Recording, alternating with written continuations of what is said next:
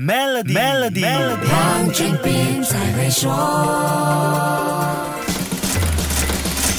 你好，我是黄俊斌。经过了一个周末，欧洲的情况也有了比较明确的发展。先说输送天然气的北溪一号，俄罗斯在七月二十一号完成这条天然气管道的十天年度维护工作之后，恢复对欧洲的天然气输送。虽然欧洲目前看起来暂时不会断气，可是这并不表示俄罗斯和欧洲之间的紧张关系开始缓和了。北溪一号的运营商说，天然气是在二十一号就恢复供应的，但要回到所请求的量还需要一段时间。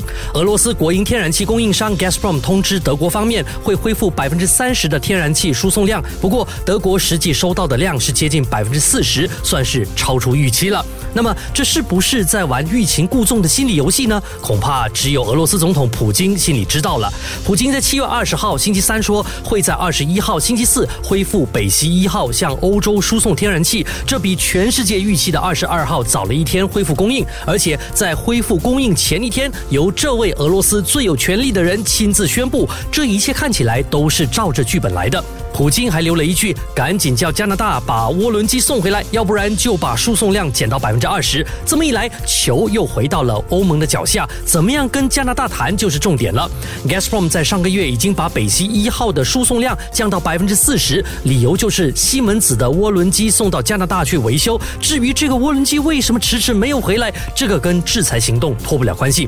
欧盟委员会因此担心俄罗斯会以这这个理由不重新输送天然气，急急忙忙在上个星期。三呼吁欧洲各国在接下来几个月把天然气的需求量降低百分之十五，为冬天做好准备。没有俄罗斯的天然气，先不说冬天过不了，欧洲的经济就会先遭殃。一旦发生这个状况，那就会发展成打击全世界的问题了。好，先说到这里，更多财经话题，守住下一集。Melody 黄俊斌才会说。黄俊斌才会说。与 Maybank Zero Entry Cost Home Financing 进行融资或再融资，可节省高达一万五千令吉的印花税、律师和估价等费用。立即浏览 Maybank dot my slash zec home financing，需符合条规。